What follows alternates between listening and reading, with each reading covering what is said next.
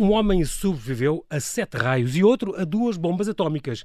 O miúdo americano, em poucos meses, foi atacado por um urso, uma cascavel e um tubarão-tigre. Vou falar dos miúdos na gruta da Tailândia, dos mineiros no Chile, da equipa de rugby uruguaia que se despenhou nos Andes e tiveram de comer os colegas mortos para sobreviver. E também da portuguesa que sobreviveu ao tsunami de 2004 depois de ver os pais morrerem. Casos mais ou menos conhecidos, mas todos verdadeiros, onde muita gente fintou o destino e sobreviveu para contar. Luís Francisco, jornalista freelancer e comentador do Canal 11, reuniu estes e dezenas de outros relatos em Vidas por um Fio, histórias milagrosas de sobrevivência no século XXI. Situações limite entre desastres naturais, como terremotos e tsunamis, raios e ciclones, avalanches e erupções vulcânicas, mas também acidentes dramáticos, ataques de animais, aventuras perigosas, em que a vida levou melhor sobre a morte contra todas as probabilidades. Como ele próprio define, no fundo, é um livro de aventuras que tem por cenário a natureza humana. Olá Luís e bem-vindo ao Observador. Muito obrigado por ter aceitado este meu convite. Bem-vindo. Obrigado, eu agradeço o convite. Um, tu, uh, depois de te licenciares em, em, Comunicação Social, passaste por uma série de jornais, tu foste editor de esporte também, e és, aliás, entre o Expresso e o Público, a RTP, a TVI, muitos, muitos jornais, estás agora, como eu disse, comentador no, no Canal 11, escreveste também guiões, não tem muito a ver com isto, para duas longas metragens. Falam de quê? Ora bem, uh, só por curiosidade. dois projetos, eu só menciono isso no meu currículo porque uh, isto é, é, tão simples como isto. Uh, de facto, eu fui pago, embora parcialmente, por elas. Ou seja, se eu tivesse escrito, já escrevi mais do que esses dois, okay. mas se tivesse escrito e estivesse na gaveta, não ia mencionar isso porque não Sim. tinha. Portanto, foram encomendas, foram, são, encomendas foram coisas que, que, que cumpriste. Exato, e não, não chegaram a ser filmadas. uma delas é em coautoria e está ainda eh, a ver se cresce e já está há muitos anos a ver se nasce. A marinar. É, uma, é, é um filme sobre a vida de Dom João II. Ah, boa, um filme histórico. Que é basicamente, eu acho que o nosso rei top, eh, aquele, aquele que de facto, o príncipe perfeito, e que tem para além do mais uma história pessoal absolutamente avassaladora. Incrível. É uma, é uma coisa que eu comecei a escrever uh, há muitos, muitos, mas mesmo muitos anos com o Rodrigo Guedes de Carvalho. Uh, fomos colegas de faculdade, somos amigos. Eh, na altura começámos a escrever aquilo quase em tom de brincadeira, depois desenvolvemos a ideia, depois esteve quase, quase, quase a ser feito, depois não foi. Eu acredito que ainda um dia uh, irá, irá, para a frente. Porque realmente, realmente, uh, uh, Luís, é mesmo uma vida que dá um filme completamente, completamente. de tudo, desde o homem que lançou os descobrimentos, a Ceuta, ao homem que matou o cunhado e matou, fez justiça pelas próprias mãos. Tem, tem, essa, tem essa dimensão de entre o homem e o rei, ele viveu em permanente conflito. E, e como rei soube manobrar tudo, eh, às vezes de forma maquiavélica. Ele, era, ele é o príncipe de Maquiavel aqui Tinha para nós. Espiões, exatamente, exatamente, Ele era completamente o príncipe. Uh, e de facto ele manobrou tudo, só que de facto na vida pessoal as coisas nunca lhe correram bem, incluindo o sonho supremo de unificar os dois reinos, quando casou o seu filho com a infanta de Castela e Aragão e depois o filho e morre. o filho morrer, o acidente a cavalo, tão novo, é? Exatamente. Afonso toda a história é absolutamente Incrível. brutal. E quando morreu, era uma figura tal, quando morreu, não é? A Rainha Isabel, dos Reis Católicos, morreu a, a morrido el hombre. El hombre, O homem, quer dizer, o, o, que, o, que, isso significa vindo dela, não é? Exatamente. Incrível, estou muito era, curioso com, com esse É uma figura que, que, nos apaixonava de uma forma tremenda um, e que resolvemos eh, desenvolver. Um dia isto, claro. um dia possivelmente eh, poderemos vir aqui falar disso, esperemos que sim. A outra, o outro argumento tinha a ver com a aventura do João Garcia no Everest. Pois tu és amigo dele, não é? Aliás, sou, escreveram, escreveram também um livro, este 14, Uma Vida nos Tetos do Mundo. Exatamente. Conhecemos eh, profissionalmente, ou seja, eu entrevistei uhum. uma ou duas vezes, depois começámos a falar mais, depois a relação evoluiu para uma cumplicidade eh, uhum. muito. Tornou-se uma amizade mesmo assim. Tornámos-nos amigos. Uh, e hum, um dia ligaram ao, ao próprio João dizendo: pá, eu gostava era de fazer um filme sobre a tua aventura no Everest. E ele respondeu: pá, ótimo, até tenho uma pessoa que que está aqui mesmo a jeito para escrever o argumento. Luís Francisco. Foi escrito, eh, foi no ano em que não houve orçamento para, para, para subsídio no cinema, já não me lembro exatamente qual, Sim. quando é que foi. Eh, o produtor hesitou, na altura eu trabalhei numa segunda versão, a primeira versão tinha ali uns problemas, a segunda versão já, já foi trabalhada por mim, mas depois já não passámos daí.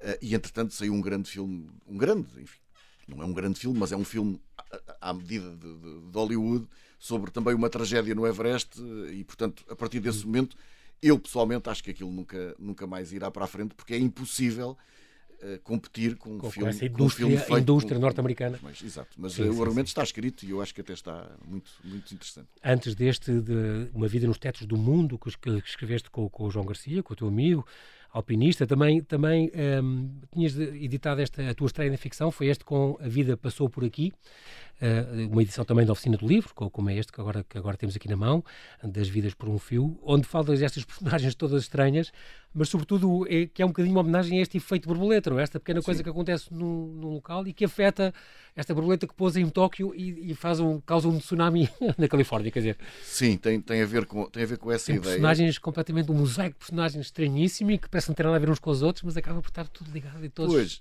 quer dizer, há uma liberdade artística de, claro. de exagerar um bocadinho uh, nas ligações, mas já me aconteceu, e eu já agora aproveito para contar uhum. aqui a história, já me aconteceu estar com um operador de vídeo e um fotógrafo do público na Berlenga, num jantar em que estavam os dois faroleiros e o cabo de mar, que lá estava. Era um rapaz, um fuzileiro que estava lá a fazer de cabo de mar, etc. Uhum. E entre os seis sentámos a jantar. Eu estava lá para fazer uma reportagem com, com, com os faroleiros. Uhum. Uh, sentámos a jantar e, a certa altura, uh, o, o, rapaz do, do, dos fuzileiros começou a dizer para o fotógrafo: Eu lembro-me de ti, tu eras de Via Longa, porque me lembro de que andavas lá no meu liceu, que jogavas à bola. Descobriu-se que um dos faroleiros, os pais também eram de Via Longa e moravam uma rua acima dos pais do fotógrafo. Uh, até que a certa altura a coisa estava num tal ponto. Eu depois eh, eu conhecia uma pessoa que era neta de um faroleiro, que entretanto também lhes tinha, eles conheciam muito bem porque era uma pessoa muito conhecida na comunidade dos faroleiros, etc. Havia ali uma série de ligações até que terminou com, com um golpe Eras pai, eras pai de um deles? Não, enfim. não, não, felizmente. Não tanto. Não, felizmente, que também não queria filhos já tão, tão grandes. Mas a verdade é que, a certa altura, um dos faroleiros disse-me: pá, eu vou participar na vossa reportagem, uh, podem filmar à vontade, etc., mas eu não vou dar entrevistas porque ainda tenho aqui uma mágoa com uma rapariga que uma vez fez um trabalho de final de curso connosco. Uh, filmou-nos, andou connosco na nossa primeira missão, etc. Epá, e depois nunca teve sequer uh, a gentileza de nos enviar ah a, primeira, o, o, trabalho para nós vermos. E diz o, o, operador de vídeo, que era brasileiro, está cá, estava cá já há mais tempo, diz ele: Essa é a minha mulher. E agora, se me falarem de efeito borboleta e de toda a gente se conhecer, Exatamente. eu vou dizer-vos, éramos só nós os seis, não era na ilha toda, porque enfim havia meia dúzia de pessoas lá embaixo no bar, sim, sim. mas naquele farol isolado no meio do Atlântico, Todas éramos seis pessoas tinham uns laços. e toda a gente tinha um laço. Que engraçado, incrível. Mas realmente, mas isso também tem um bocadinho a ver com em Portugal o mundo ser um penico, como se costuma dizer, sim, eh, passa a expressão, e em Portugal somos todos primos uns dos outros. Portanto, todos, ou parentes, como se diz no Alentejo. Exatamente. Muito bem, estamos neste Vidas por um Fio, histórias milagrosas de sobrevivência do século XXI. Porquê este do século XXI? Eu lembro que aqui, tecnicamente, aqui uma 2000, do ano 2000, 2000 e, pronto, mas Sim, geral, há, aqui uma, há aqui uma pequena, lá está, uma pequena Sim, liberdade artística. Havia aqui um ou dois casos no ano 2000 que achámos que não. E depois não são 27 nem 30, são dezenas. Depois contas em, em registro mais curtinho uma muitas, série de. Muitas, muitas, muitas. E deixei muitas de fora na, na, seleção que fiz. Porque esta seleção final não, não foste tentado por aquela, por aquela tarefa megalómana de fui. as maiores, tare... as maiores sobrevivências, casos. Ah, fui, para... fui, fui, fui. Mas há sempre alguém com mais juízo que nós. No caso foi o Francisco Camacho, meu editor. Sentámos e ele disse: Epá, oh, Luís isto das melhores histórias de sobrevivência de sempre, Sim, isto vai, é dar, vai dar aqui uma coisa que nunca mais acaba. E se nós nos focássemos nestes anos mais recentes, que são, e, e foi também esse depois a ideia que balizou, são aqueles anos em que nós temos internet, GPS, é temos telemóvel, temos tudo. Isso realmente distingue do, do, dos outros tempos, porque e, agora há tudo, não há razão claro, nenhuma para a pessoa estar perdida, já, isolada, exato. e no entanto há imensos casos que é, são milagres autênticos. Nós convencemos-nos, uh, digamos nós, quando digo nós, técnica... espécie humana, é a espécie humana ocidentalis, sim, não é? Sim, claro. primeiro mundis, não é? ou seja, Exato. nós os, os, tipos da sociedade mais ou menos tecnológica e evoluída convencemos que imprevistos é uma coisa que não acontece de certeza, sim. nós podemos preparar tudo, não, é? Isto não há problema Exato. nenhum, resolve-se tudo, Está estamos tudo. sempre em contacto, é. temos sempre as indicações, fazemos tudo, e no entanto é completamente mentira, e acho que essa atitude uh, depois vem de duas coisas mais profundas, uma tem a ver com o nosso profundo eh, eu vou usar uma expressão que às vezes as pessoas não gostam porque parece que não é politicamente correto, mas que eu sei bem do que estou a falar. Somos muito autistas em relação ao planeta e somos uhum. autistas uhum. em relação ao que estamos a fazer Verdade. ao planeta uh, e somos arrogantes. A raça humana está, a espécie humana está muito arrogante. E eu creio que este livro também serve para nos mostrar alguma humildade. Sim. Não quero ensinar nada a ninguém. Isto não é um livro nem de autoajuda, nem nada Exatamente. dessas coisas. Isto é contar a mas realidade como ela foi. Para, para pôr os pés na terra, muito, Sim. eu acho. Sim, acontecem coisas que nós não dominamos. E quando acontecem coisas que não dominamos, nós vemos perante situações que de facto eh, desafiam a imaginação e, e, e são muitas vezes absolutamente um, impossíveis de prever. Nenhum de nós sabe como reagiria a uma situação destas. E depois, como disseste há pouco, nós conhecemos os relatos dos que sobreviveram. Aqueles que não sobreviveram Pois, por trás de cada uma destas histórias Ui, que correu bem, ah, fintaram o destino, não é? Há tantas que Há imensos que correram mal e que não, não constam, portanto, da, desta história. Mas é surpreendente este levantamento que tu fazes e faz a mim fez-me pensar imenso. Há aqui muita coisa por trás e, e, e já vou falar disso com calma. Para já, são oito e meia. Luís, vou-te pedir para ficares connosco. Nós já voltamos à conversa. Para já, por ser oito e meia, vamos atualizar toda a informação e apostos. Já que está o André Maia. Vamos a isso.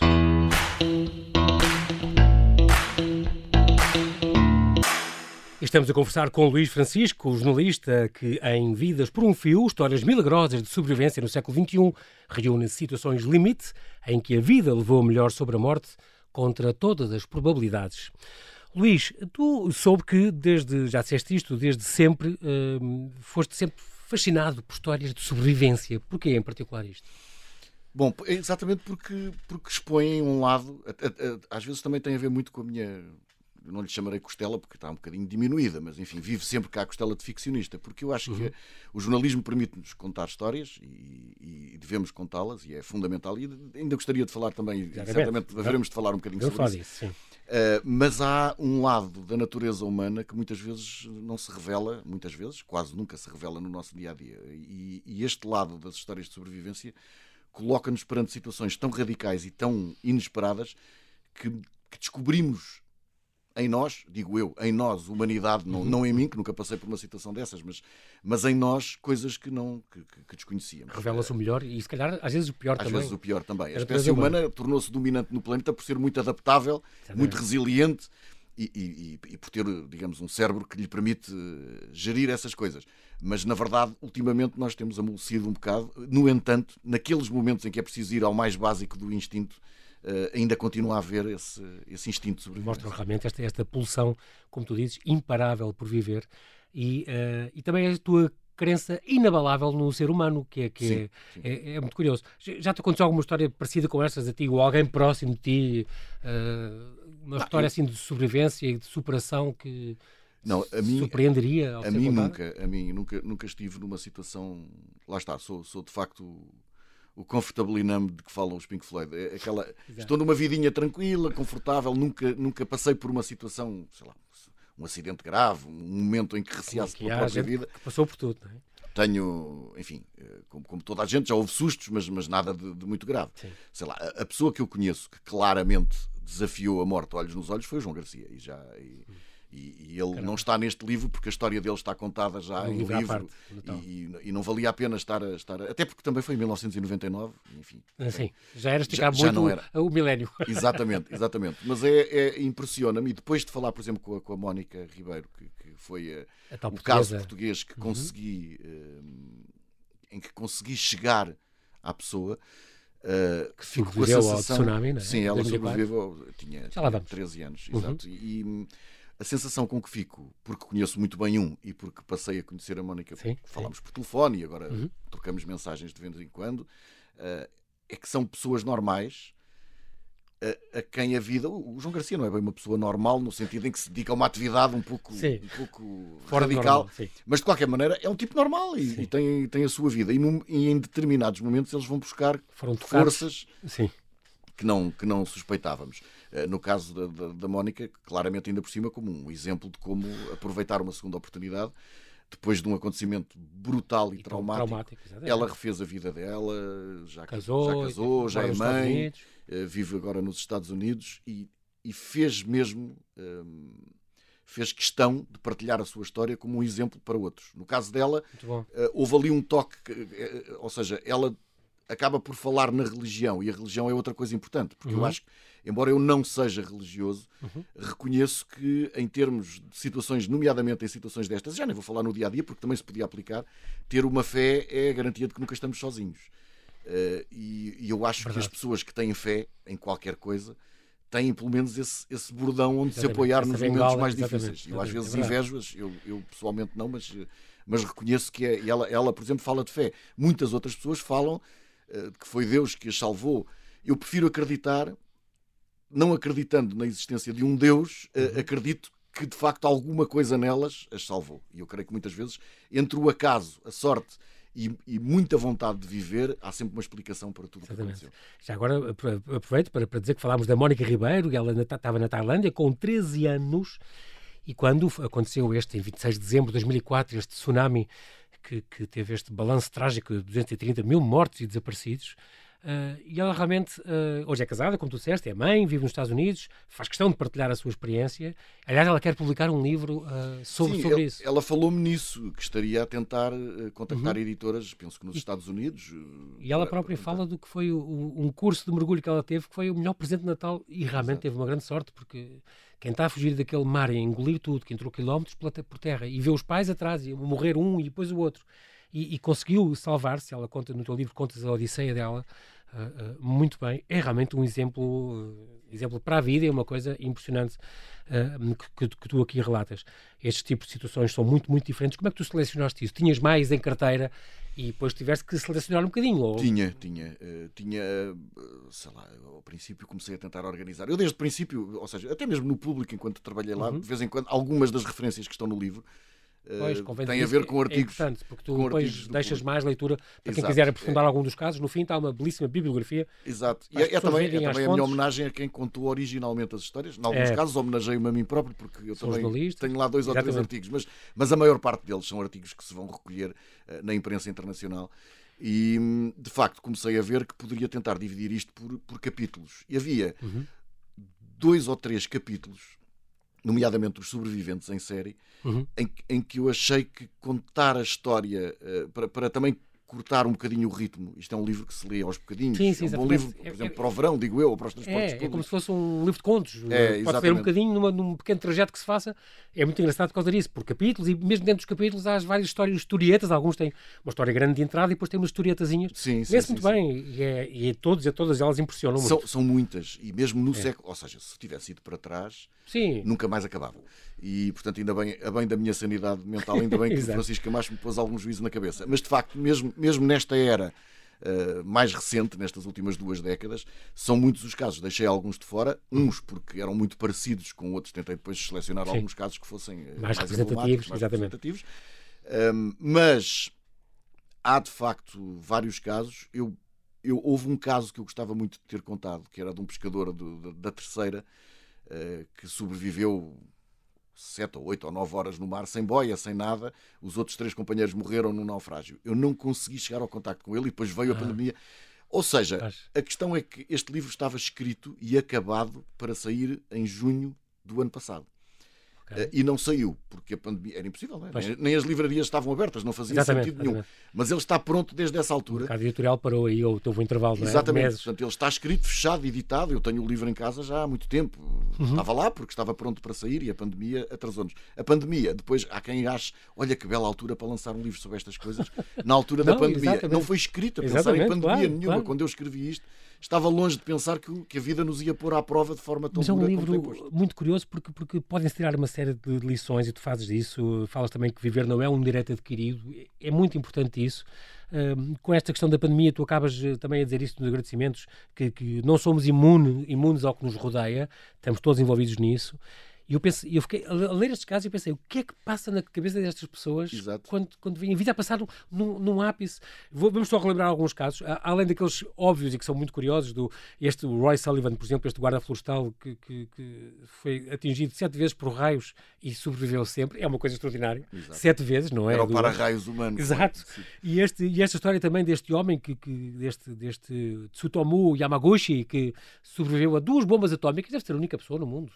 Eu acho que eles chegaram à conclusão que talvez haja mais dois ou três também funcionários. Estava a, trabalhar, em Hiroshima, da Mitsubishi, ele estava lá numa missão de exatamente. trabalho da Mitsubishi, caiu a bomba de Hiroshima, ele assistiu a tudo e depois uh, conseguiu, lá passou, não sei como, sobreviveu, sobreviveu foi para casa, voltou para casa para dele, em Nagasaki. A casa dele era em Nagasaki, exatamente. Levou a segunda. Ele passou por tudo, aquilo, aquilo teve, caiu-lhe o cabelo, teve imensos princípios de cancro e coisas, mas o homem lá sobreviveu e só morreu há 12 anos, já tinha 90 e tal anos. Exato. É Aliás, nesse capítulo há, há, vários, vários. São os sobreviventes em série, não é? Sim. Há vários casos que, obviamente, começam antes do século, do século XXI. Sim, claro, claro. Tem a ver mais com o momento eh, da morte deles, eh, como, Exatamente. por exemplo, o, o, cosmonauta russo Exatamente. Eh, que, que, sobreviveu a uma série de coisas loucas, enfim. Desde, um atentado. Um a... atentado, o passeio no espaço primeiro... onde o fato correu mal, Exatamente. depois aterraram fora do sítio. Aterragem complicada. Uh, inclusivamente aquele pequeno detalhe, porque depois há, há, histórias eh, inacreditáveis, de ele estar uh, incluído na missão, numa missão Soyuz, agora não consigo lembrar exatamente qual. Soyuz Teria 19, que estar 19, aqui. deve ser? Uh, essa não... foi a que acoplou com a Apollo. Essa está a falar? Não, não, não. Eu, nessa ah, ele, então é esteve, anterior, nessa ele esteve. Foi uma anterior. Ah, sim. Que ardeu. Ele, foi, ele foi, como é que se diz? Ele foi escalado e depois, por qualquer razão, doença alguma coisa, não havia, foi. Havia um, houve um companheiro de missão, um dos três cosmonautas, que Incrível. tinha eventualmente tuberculose. E então o protocolo dizia: se há um com suspeitas de tuberculose, os outros também não podem ir, ninguém vai para o espaço, podem estar contaminados. Foram outros três e morreram. E ele ficou em terra por causa da eventual tuberculose. Enfim, há, há, não aconteceu. Há danças do destino. É preciso dizer que dentro, deste, dentro desta seleção que tu fizeste, deixaste de fora, mas também tinhas material a, a dar com pau, digamos assim, deixaste de fora uh, casos, por exemplo, de responsabilidade humana, como por exemplo o 9-11, este ano de coisas. Sim, sim, não estão aqui. Aqui é no fundo só este, estes uh, coisas da natureza, os terremotos, os tsunamis, os raios, os ciclones, as avalanches. A erupção vulcânica, eu adorei isto, este preso uh, que se salvou do, de uma erupção vulcânica, não é possível. Este homem que foi preso, uh, que depois teve, teve fugiu da prisão, bebeu uns copos, voltou depois, arrependeu-se, voltou, Exato. e nessa noite entra em erupção um vulcão ao lado deles. Esta é uma das histórias que eu dou como exemplo de que se tivesse ido para o passado, essa passou-se em 1900 e qualquer coisa, muito pouquinho, na Martinica. Uh, basicamente a cidade foi toda obliterada, uh, só que como a prisão tinha as paredes muito grossas, ele salvou-se. Creio que naquela zona da ilha houve dois ou três sobreviventes, mas os outros dois estavam fora da cidade. Na cidade morreram 30 mil pessoas 1902, e o tipo, e o tipo que se tinha envolvido numa rixa e estava preso só para, para cozer a bebedeira acabou Exato, por salvar. Estavam umas horas. E na manhã seguinte, quando ele ficou lá, passou lá a noite na prisão, quando acordou, reparou que as paredes estavam a, a aquecer e entrar fumo pela janela. E depois, três, três dias e três noites até ser resgatado, uma erupção que matou entre 30 e 40 mil pessoas, ele foi um dos três sobreviventes. É, é realmente é, é, é, impressionante. Há outros casos muito curiosos, por exemplo, falámos do, do Roy Sullivan, aquele miúdo também, aquele miúdo que o Dylan McWilliams, depois eu vi coisas no YouTube dele. Este miúdo tem, estamos em 2015, ele tem 20 anos eh, e em poucos meses, tem sim, 30, 30 meses, sim, um ano sobrevive. E pouco, um ou dois anos, sim. O, o tubarão-tigre que lhe morde uma perna, leva por um triz, e depois o cascavel. Exatamente, e, um urso. E o urso que lhe abocanha a cabeça quando ele está a dormir. Exatamente, é ele estava a acampar e acordou com a cabeça dentro da boca. A última vez que eu vi, Luís, foi no YouTube a dizer que eu vou agora para o meio da África, vou para o meio da floresta. O que é que me pode acontecer? Será que vou ser mordido por chitas e leões? Mas, ele, ele, ele, de facto, mas, mas tem uma mensagem muito positiva, que é eu gosto de estar ao ar livre e os bichos vivem ao ar livre. Portanto, eu estou sujeito. Estou sujeito a que me aconteça alguma coisa, mas continua aí. É extraordinário. Claro que falas também alguns casos que tu falas que a gente já conhece, aquele do, dos, do filme de 127 horas, este Aaron Ralston, este, este homem, este rapaz que em 26 de abril de 2003 ficou entalado naquela garganta e depois teve que amputar o próprio braço. Uhum. Eu achei muita graça porque isto realmente é coisa do destino. 27 anos tinha ele, teve 27 dias entalado naquela rocha até se conseguir uh, soltar. Um, há muita, muita gente depois perguntou-me isso quando eu contei isto, que, que falava, este livro falava disso, perguntaram o que aconteceu ao braço? E o braço tem uma história. O braço ficou lá, preso nas pedras, e depois uma equipa de, de salvamento foi, foi, lá e foi buscar o braço. Sim. E depois cremaram-no. Cremaram e entregaram-lhe as cinzas para ele fazer o que quisesse. Muito Exatamente. bem. E estes 27 anos e 27 dias faz lembrar outro que aconteceu em, em 2010, uns anos depois, no Haiti. Este tal Evans Monsignac também tinha 27 anos, também ficou 27 dias, é incrível soterrado num terremoto. Isto é uma coisa não é, é qualquer coisa É qualquer coisa de 27 dias, é um, quase um mês, sem ninguém saber nada, a beber o que Deus sabe. Pois, ele, ele, ele contou depois que hum, sentiu que havia um fiozinho de água a correr perto da boca e, e, com, eu já não sei exatamente com que, eu penso com uma carica. Ele ia apanhando bocadinhos de água e ia conseguindo levar à boca com o único braço. Para para não desidratar? Mas era água do esgoto, portanto, ele dizia fazia-lhe mal à barriga, mas a verdade é que o ajudou a sobreviver, porque sem beber nada não há qualquer hipótese Exatamente. de sobreviver 27 dias. Há outro cozinheiro da Nigéria que em 26 de maio, olha, faz hoje 8 anos. É, pois, este... eu, eu, há muitas coisas, desculpa, não, já, não, já não me lembro de cor, porque foi, como te digo, eu encerrei este capítulo uh, já em julho de 2020. Um ano, um ano. Este, este Harrison Okene é um cozinheiro nigeriano uh, que, que estava num rebocador e ali mais 12 tripulantes até que houve uma onda que virou o barco. Ele ficou lá uh, dentro de uma bolha de ar, digamos, de um, um gabinete, um, camarote, uh, completamente fechado, também uh, durante quê, 60 horas, único sobrevivente. Sim. E diz é... que pegou um grande susto. Há muitos vídeos, há vídeos na, na, na, internet sobre isso, porque a equipa de salvamento tinha câmaras, como é okay. é evidente. Eles não eram uma equipa de salvamento, eles eram uma equipa para resgatar os cadáveres. Ninguém acreditava que ao fim daquele tempo todo houvesse alguém vivo lá dentro. Aliás, creio que o mergulhador apanhou um susto de morte quando, quando, quando ele... Um dos cadáveres lhe toca no ombro Exatamente. e diz: Eu estou aqui. e acho que é um que, e tu contas isso no livro, que ainda hoje tem pesadelos. É impressionante. Sim, deve, deve, ser qualquer Foi em 2013, há oito anos, ainda hoje tem pesadelos, acorda com a cama, sente que a cama está a afundar e dentro de água. E realmente são, e nunca mais são sempre coisas traumáticas, não é? Ao contrário de outros, lá está, cada pessoa é uma pessoa. Enquanto, por exemplo, o outro o rapaz, o Dylan, quer voltar Exatamente, para, à floresta e ao todo lado. Já, já me aconteceu uma série de coisas, mas paciência, não estou preocupado. Esse jurou que nunca mais voltava ao mar e creio que nunca mais voltou. Tem cumprido. e há outro português, tu falas também do José Ramos, que estava lá na torre de controle, na, na, base das lajes, este, este militar, uh, que também ia assistindo a um, a um, Bom, assistiu a uma, uma aterragem complicada, mas tinha ali, tudo, teve nas mãos o destino daquele avião também. Sim, há situações em que, incrivelmente, e também contra todas as probabilidades, ninguém morreu. Uh, e isso é que é absolutamente inacreditável em vários casos. Desde, lá está, muitos filmes já foram feitos. Isto, isto como eu digo, há aqui Sim. muitas histórias que davam filmes, aliás, quase todas. E algumas deram. E algumas deram. O, o, os uruguaios, a equipa de rugby, não é? Deu aquele filme Alive os sobreviventes. Sim, o, o avião que amarou Tiveram que comer no os, os, os, mortos, Sim, também, antropofagia para, para sobreviver. O, o, avião que amarou no Hudson, ah, no Hudson exatamente. também deu direito a um filme. Exatamente, uh, o Sully. Eu, eu imagino que o salvamento dos miúdos na Gruta da Tailândia, que eu também, acho que é provavelmente das coisas mais notáveis que a humanidade já fez, porque envolveu um esforço internacional brutal e a, complexidade da operação é qualquer coisa de extraordinário. Eles Incrível. conseguiram tirá-los de lá. E dos Açores, esta história do voo que ficou sem combustível a meio do Atlântico e planou, ainda está no Guinness, é o, é o voo planado mais longo de um avião comercial. Porque durou, isto era um, estamos a falar, não é de um avião qualquer, é de um, estamos a falar de um Airbus. Airbus. Exatamente. Estamos a falar deste, deste um Airbus A330, é grande, que planou meia hora, quer dizer, não é, não é já sem motores a trabalhar. Exatamente. Falhou um, depois falhou o outro e veio a planar. Espantosamente, o piloto principal tinha formação em, em planadores, ah, o que terá ajudado também. Há sempre, há sempre mais uns pormenorzinhos que Tu também falas no pormenor sorte, que também às vezes é ah, muito. Exatamente, é? a pessoa certa no local certo. Exatamente. Mas lá está, também o controlador aéreo foi a pessoa certa no local certo, este manteve a calma, soube, contar, soube, soube fazer as é? contas muito bem, muito bem feitas.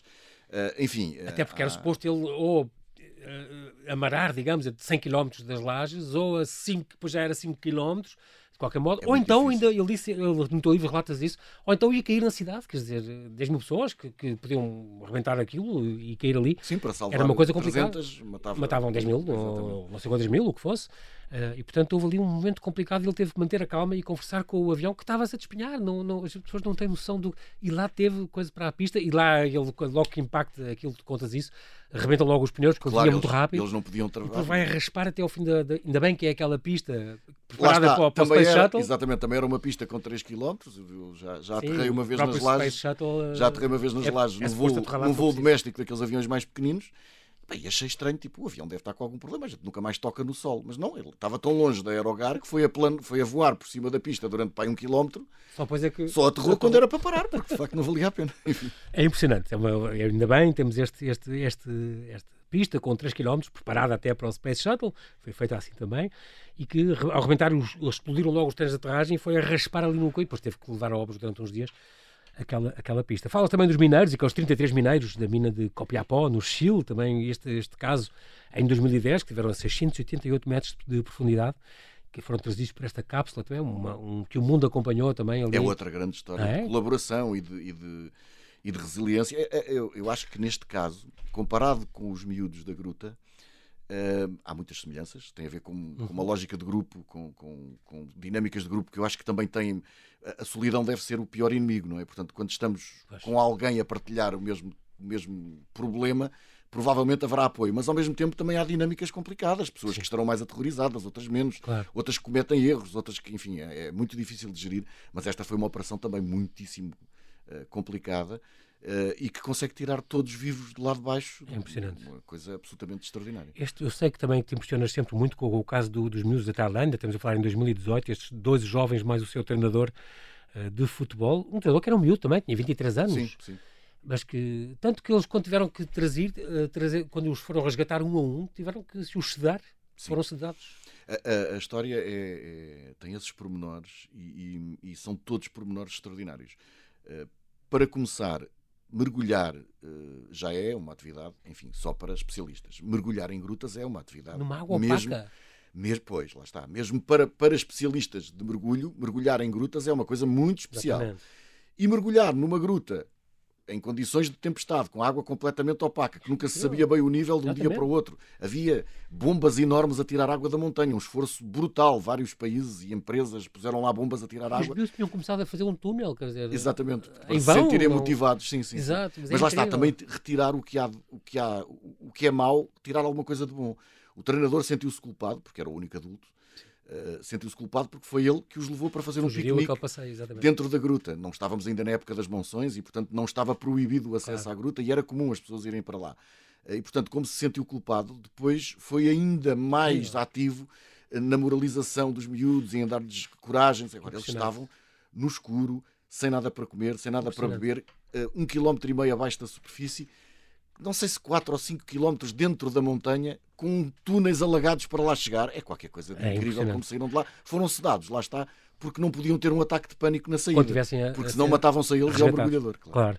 E também falas deste Fernando Neves Umbelino, isto em 2007, este miúdo com 8 anos na Ilha do Príncipe, que ficou Bem, perdido. Eu, eu, duvidei desta história, sabes? Eh, duvidei mesmo. Um miúdo de 8 anos que fica perdido 240 dias. Estamos a falar de quê? Quase 8 meses? Sim perdido numa floresta tropical, onde até o macaco o ajudou a apanhar cocos e, e, e ele, ao fim, os pais já tinham perdido, com certeza. Estou-me a lembrar do, aquele dos Andes, do, também, Sim. eles ouviram na rádio que as buscas acabaram, claro, não demos claro. com eles, acabou. E a pessoa, o Embora a mãe, ser... a mãe jura que manteve sempre a porta no trinco durante todos esse tempo à espera que, que ele voltasse. Mas mãe é mãe, não é? é, é claro. Há aqui várias coisas que me levaram a duvidar. Primeiro, eu não encontrei a história mais lado nenhum, a não ser uhum. uh, ou na Globo, eu creio que era na Globo, agora uhum, também já estou. Uhum, sim e depois pensei, caramba, isto pode ter sido. Deixa-me ver quem é a senhora que escreveu. E a senhora que escreveu, entretanto, já, já morreu há 4 ou 5 anos, mas foi uma senhora enviada especial a conferências da ONU, entrevistou uh uh -huh. Fidel Castro, entrevistou o Papa, era uma, uma, uma jornalista de, de, de, de topo. Portanto, pensei, não pode ser inventado então. pela cabeça da senhora. E depois comecei a perceber que havia de facto sinais aqui e ali. E na altura aconteceu que, que, que uma, uma colega minha da, da, do Canal 11 até estava de férias lá no Príncipe e eu pedi-lhe já em desespero, tipo, ah, pergunta aí se a malta já ouviu falar desta história. E eles sabiam perfeitamente. O menino agora está a estudar, não no Príncipe, mas já, mas já sim, sim, em São sim, Tomé. Uh, e de facto. Fernando Umbelino. Há provas circunstanciais uh, que, dão, que dão razão a isto. É que no Príncipe, de facto, se ninguém passar por um caminho durante duas ou três semanas, a natureza toma conta. Toma conta. Claro. E é de facto um, parque natural, exatamente por causa dessa exuberância. E portanto ele, ele não parava quieto no mesmo sítio. É uma das regras de, da sobrevivência. Quando estamos perdidos, devemos fixar um ponto à espera que nos encontrem, mas claro, o miúdo andava por todo lado. E portanto nunca mais foi encontrado, até aparecer tipo espectro em frente ao pescador.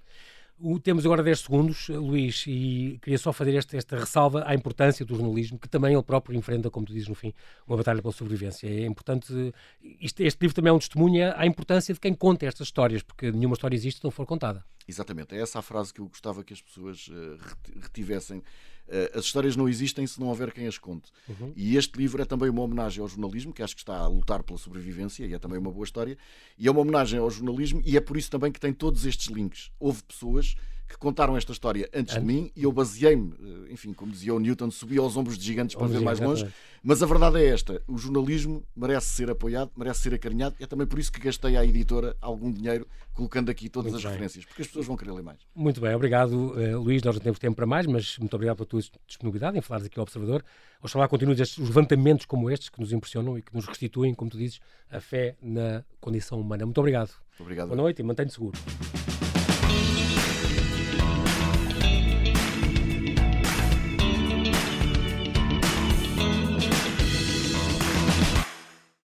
Obrigada por ter ouvido este podcast. Se gostou, pode subscrevê-lo, pode partilhá-lo e também pode ouvir a Rádio Observador online em 98.7 em Lisboa e em 98.4 no Porto.